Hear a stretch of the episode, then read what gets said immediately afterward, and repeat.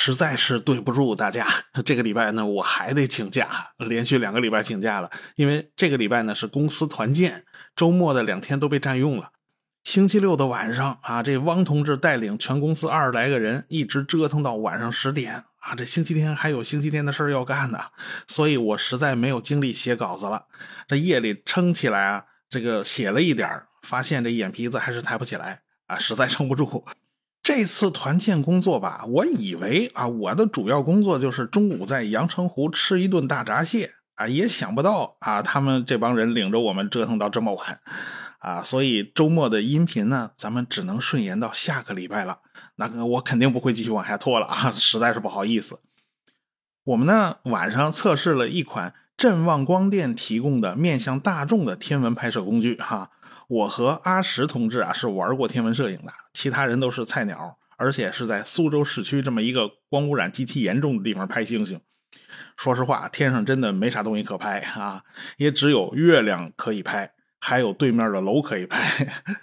这东西呢是个面向大众的产品，用起来呢还挺简单的啊，可以通过手机遥控，基本实现了傻瓜化操作。但是你也别指望这东西拍出来的。片子能和正经八百的大口径天文望远镜和冷冻 CCD 摄像头相提并论啊啊，那个还不是一个档次的。